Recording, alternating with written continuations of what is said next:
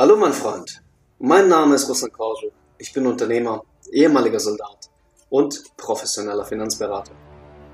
Herzlich willkommen zu meinem Podcast Finance for Heroes. Das heutige Thema lautet, was kostet das eigentlich? Entspann dich, lehn dich zurück und genieß den Inhalt der heutigen Episode.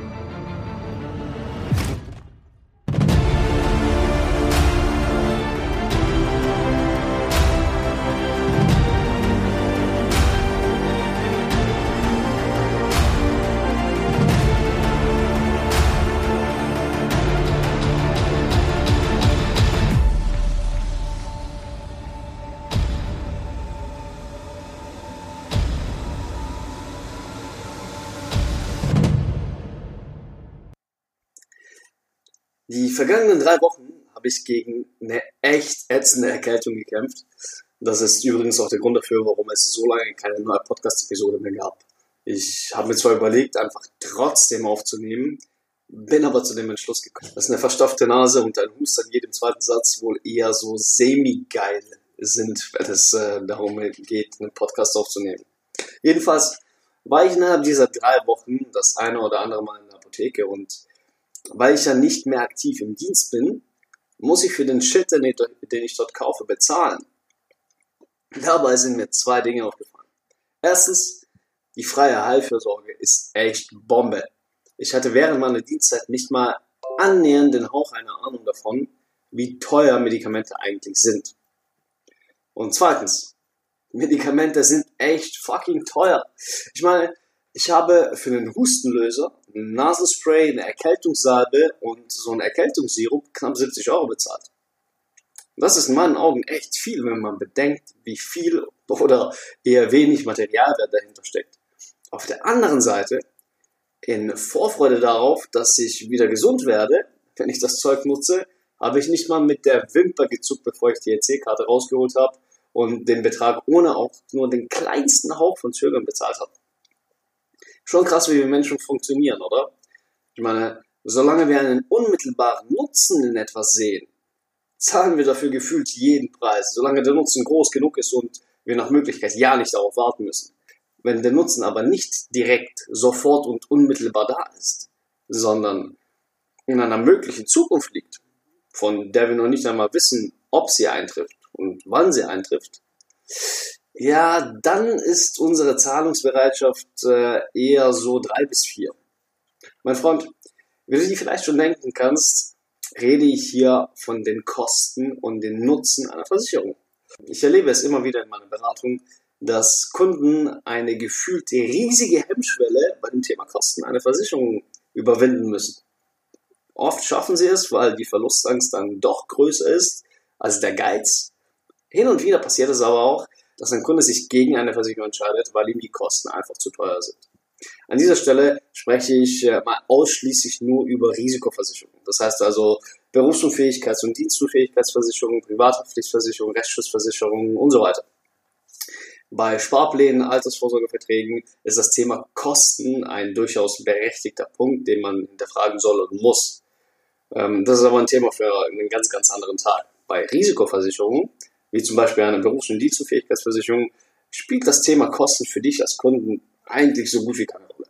Im Gegenteil, eigentlich solltest du dich darüber freuen, dass dieses Produkt Kosten enthält. Lass mich mal erklären. Grundsätzlich kosten nützliche Dinge Geld. Das hast du sicherlich schon mitbekommen. Ich meine, das Smartphone, mit dem du diesen Podcast anhörst, äh, hat Geld gekostet. Dein Auto, mit dem du durch die Gegend fährst, äh, hat Geld gekostet. Deine privat gekauften Kampfstiefel von Meindl, deine Chest Rig, ähm, dein Kommandoberät, deine gesamte Ausrüstung, ähm, alles, was du dir einfach dazu gekauft hast, hat ebenfalls Geld gekostet.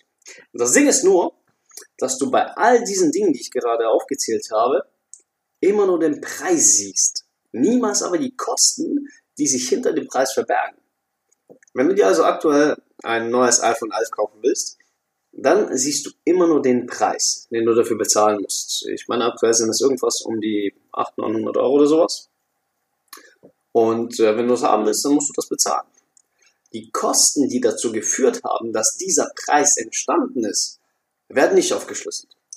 Nirgends, bei keinem Produkt, welches du auf dem freien Markt kaufen kannst, sei es ein Smartphone, ein Auto, ein Kleidungsstück oder sonst irgendetwas, werden die Kosten aufgeschlüsselt, die zu dem Preis geführt haben. Außer bei Versicherungen. Und das führt in sehr vielen Fällen einfach nur zu Verwirrung und zu Zweifeln. Ich meine, stell dir mal vor, bei einem Autokauf wären alle Kosten detailliert aufgeschlüsselt. Materialkosten 3000 Euro. Kosten für das Design 7000 Euro.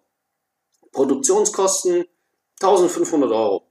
Vertriebskosten 12.500 Euro. Marketingkosten 17.000 Euro. Der sich daraus ergebende Preis für das Fahrzeug 41.000 Euro. Wie geil wäre das für den Verbraucher, beziehungsweise für dich als Kunden? Würdest du dann immer noch genauso gerne den Preis bezahlen oder kannst du dir vorstellen, dass es Menschen gäbe, die dann eher nicht kaufen würden? Oh ja, das denke ich auch. Äh, von denen wird es einige geben, und zwar eine ganze Menge. An dieser Stelle unterstelle ich mal, dass das genau der Grund dafür ist, dass man beim Kauf von sämtlichen Produkten immer nur den Preis sieht, niemals aber die Kosten, die hinter dem Preis stehen, weil die Leute dann einfach weniger oft kaufen würden. Bei Versicherungen wird aber genau das gemacht. Aus dem Gedanken heraus, den Verbraucher, also dich als Kunden zu schützen, hat der Gesetzgeber die Versicherer dazu verpflichtet, ihre Kosten detailliert aufzuschlüsseln. Im Prinzip ist das ein guter Gedanke. Dadurch soll nämlich verhindert werden, dass du als Kunde ungewollt ein Produkt mit zu hohen Kosten kaufst. Und das ist auch super, wenn es um Sparverträge oder Altersvorsorgeverträge geht. Da spielen die Kosten nämlich, wie gesagt, eine enorm große Rolle. Das besprechen wir aber mal wann anders. Bei einer Berufs- und Dienstunfähigkeitsversicherung, also bei Risikoversicherung, spielen die Kosten für dich als Versicherungsnehmer keine Rolle. Das Einzige, was für dich wirklich relevant ist, ist der Preis. Also die monatlichen Beiträge, die dir vom Konto für diese Versicherung abgebucht werden. Das ist aus der Kostenaufschlüsselung, zu der die Versicherer per Gesetz verpflichtet sind, aber leider absolut nicht auslesbar und das ist ein Problem. Die Idee, den Verbraucher durch die transparente Aufschlüsselung der Kosten zu schützen, ist zwar gut gedacht, wird in der Praxis aber eher schlecht gemacht, wie man so schön sagt. Die Kostenaufschlüsselung sorgt bei den meisten Kunden nämlich nur für eins. Panik, Verwirrung, Unsicherheit, Zweifel. Und das ist gut nachvollziehbar. Ich meine, mir würde vermutlich auch die Luft wegbleiben, wenn ich bei irgendeinem Vertrag äh, das Vertragswerk durchlese, äh, zu den Kosten komme und dort dann lese, dass die Versicherung 1300 Euro Vertriebskosten und 118 Euro laufende Kosten hat. Mein erster Gedanke wäre so, muss ich das etwa noch on top zu den monatlichen Beiträgen bezahlen oder wie sieht die ganze Geschichte aus? Und genau das denken sich die meisten Leute, die das sehen. Und dann beginnt ein ganz, ganz mieses, unangenehmes Gefühl in uns Menschen zu arbeiten. Angst, einerseits Angst, so viel Geld bezahlen zu müssen und vielleicht auch noch eine Mischung von etwas Geiz mit dazu. Dann kommen solche Gedanken wie, was? Das verdient er, wenn ich das bei ihm abschließe? Nee, das sehe ich überhaupt nicht ein.